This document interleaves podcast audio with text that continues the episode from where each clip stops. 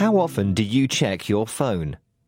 According to a study led by Nottingham Trent University in Britain, the average person looks at their device 85 times a day, browsing the internet or using apps.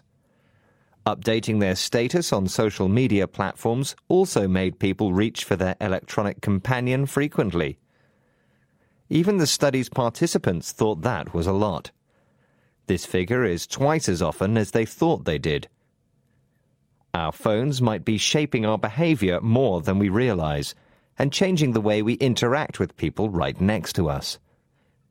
Do you actually look at your surroundings more than at your phone? Is it rude to check your phone when someone's talking to you? Sherry Turkle interviewed hundreds of college students about this. She's a clinical psychologist and a professor of social studies at the Massachusetts Institute of Technology. They talked about something they called the rule of three. The rule has to do with being considerate to others, in spite of the allure of the little flat box. Turkle explains if you go to dinner with friends, you don't want to look down at your phone until you see that three people are looking up in the conversation. So there's a new etiquette where you don't look down unless three people are looking up in order to keep a little conversation alive. Actually, if you are clever enough, you might use your phone as a tool to connect with people next to you.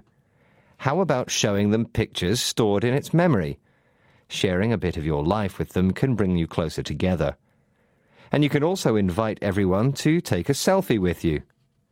But the best thing to deal with mobile phone addiction is to go cold turkey and leave the machine behind occasionally, or just switch it off and keep it firmly in your pocket for a while.